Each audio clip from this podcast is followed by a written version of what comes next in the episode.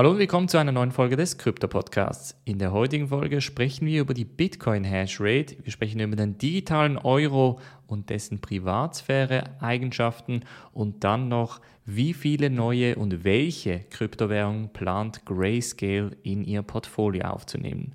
Bevor ich aber loslege, Leute, ganz, ganz wichtig, der Gewinner der Bitbox 02 wurde bereits kontaktiert. Herzlichen Glückwunsch an dieser Stelle.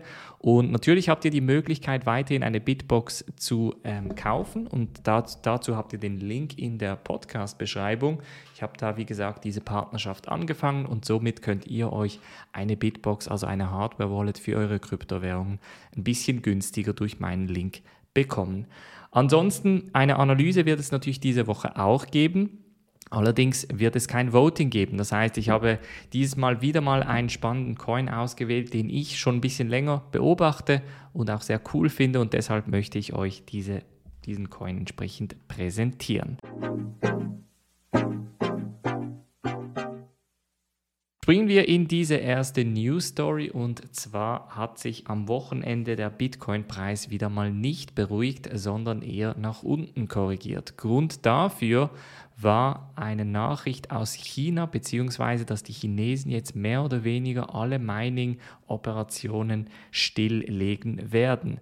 Und zwar gibt es mehrere Videos und Bilder von wirklich von den Mining-Fabriken, die nach und nach die Stecker ziehen. Die chinesische Regierung hat da verordnet, dass man Mining momentan abstellen muss und nach und nach müssen die Regionen ihre Mining-Operationen abstellen. Das führt dazu, dass etwa die Hälfte der Hashrate, der Bitcoin-Hashrate ähm, wegfällt und das bedeutet natürlich auch, dass die Leute ein bisschen Panik schieben. Was wird jetzt passieren? Was wird mit den Minern passieren? Ist jetzt Bitcoin unsicher? Ist das Netzwerk unsicher? Und solche Fragen gehen oder geistern herum. Jetzt, also die, die, das Netzwerk ist nach wie vor natürlich sicher. Ähm, die Hashrate hat ein Tief erreicht, ein 8 Monate Tief erreicht. Das letzte Mal war es etwa um Anfang November so tief, wie es heute ist. Von daher ist es jetzt nicht eine verrückte Sache, aber es bedeutet natürlich rein historisch, dass sehr wahrscheinlich der Bitcoin-Mining-Standort China entweder sehr stark reduziert wird oder sogar total wegfallen wird. Das wiederum bedeutet, dass das auf der einen Seite eine Riesenchance für andere Regionen ist. Nordamerika kommt da in Frage, zum Beispiel Kanada oder in, äh, in den USA kommt auch Texas in Frage, aber auch in Europa oder in Westeuropa kommen gewisse Länder da in Frage, sowie auch der Kaukasus etc. Also da, wo es günstig Strom gibt, dort werden die Miner entsprechend hinwandern. Bedeutet auch, dass wenn die Hashrate nach unten geht, dass, wie gesagt, der Preis sicher kurzfristig auch korrigieren wird. Und das haben wir jetzt gerade dieses Wochenende erlebt, von knapp 6.000 und 37.000 runter auf 33 und zum Teil sogar 32.000 US-Dollar.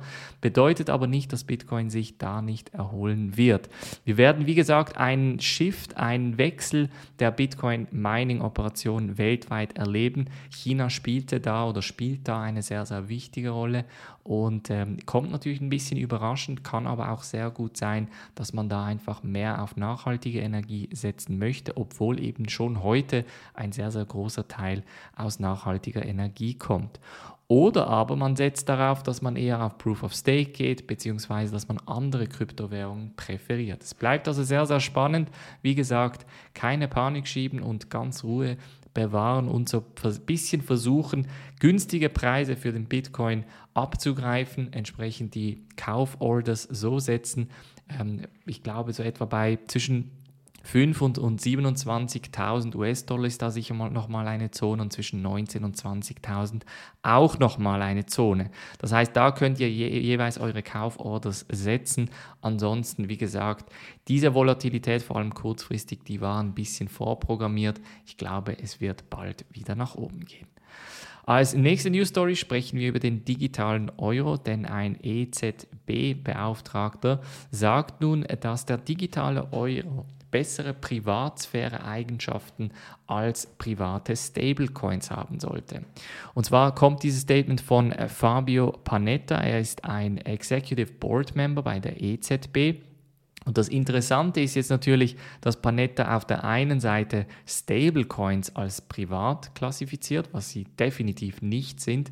Also vor allem USDT und USDC, die zwei größten Stablecoins, wurden eigentlich durch ein Konsortium bzw. durch eine private Firma gegründet. Und das wiederum bedeutet, dass diese Chains ganz sicher nicht privat sind. Nun kann eine EZB digitale Euro äh, mehr Privatsphäre als Monero bieten. Das wiederum glaube ich nicht.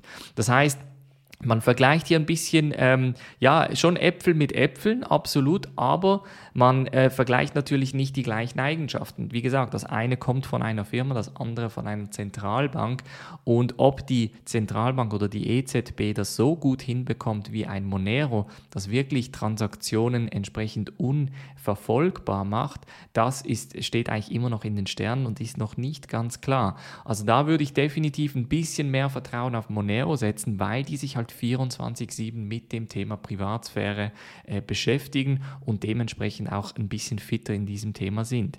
Hingegen ist es privater als USDT, also Tether und USDC. Das kann ich mir sehr, sehr gut vorstellen, wobei ich nicht sagen würde, dass es komplett anonym ist, sondern eher sehr einseitig privat. Das bedeutet, dass die EZB sehr wahrscheinlich einen kompletten Einblick in die Transaktion haben wird, aber dass die Bürger rein theoretisch keinen Einblick auf andere Transaktionen außer denen, die sie natürlich selber machen, haben wird. Von daher ist ein bisschen eine... Ähm, ja, es ist ein bisschen abzuwarten. Die technischen Details des digitalen Euros sind natürlich auch noch nicht klar. Da ist das Ganze noch in Entwicklung beziehungsweise teilweise in Beta-Tests. Von daher bleibt es auf jeden Fall spannend. Aber wie gesagt, wer auf Privatsphäre setzen möchte, da gibt es eben Privatsphäre fokussierte Kryptowährungen. Und als letzte News Story sprechen wir noch über Grayscale. Grayscale ist ein Investmentfonds, der es euch erlaubt oder vor allem den Leuten in den USA erlaubt, eigentlich in Kryptowährungen zu investieren, indem man eine Aktie kauft. Ähm, sie haben da unterschiedliche Produkte, welche sie anbieten. Das bekannteste Produkt oder die zwei bekanntesten Produkte sind sicher Bitcoin und Ethereum. Mittlerweile haben sie mehr als äh, zehn Assets in ihrem Portfolio und evaluieren nun weitere äh, 13 ähm, neue Coins, die Sie entsprechend in, dies, in das Portfolio mit einnehmen möchten. Unter anderem sind da dabei OneInch, Banker, Curve, äh, Polygon, Ren, Solana und ZeroX.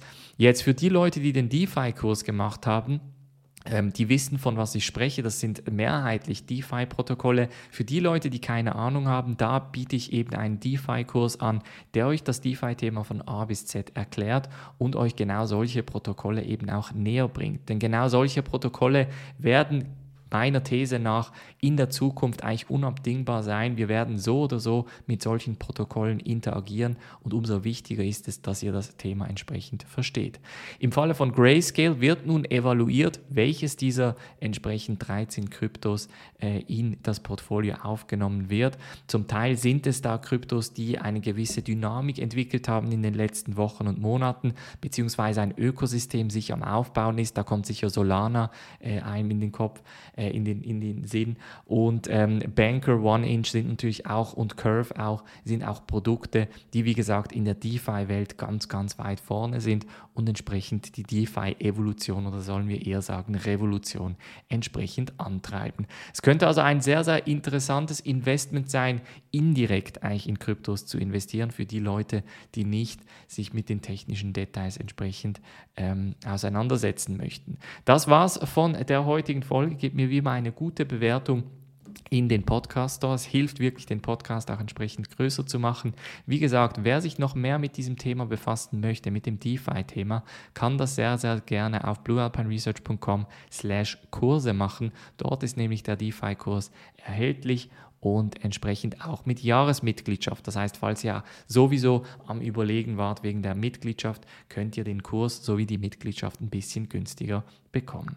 Das war's von der heutigen Folge. Wir hören uns morgen wieder. Ich wünsche euch einen super Wochenstart. Macht's gut und bis dann.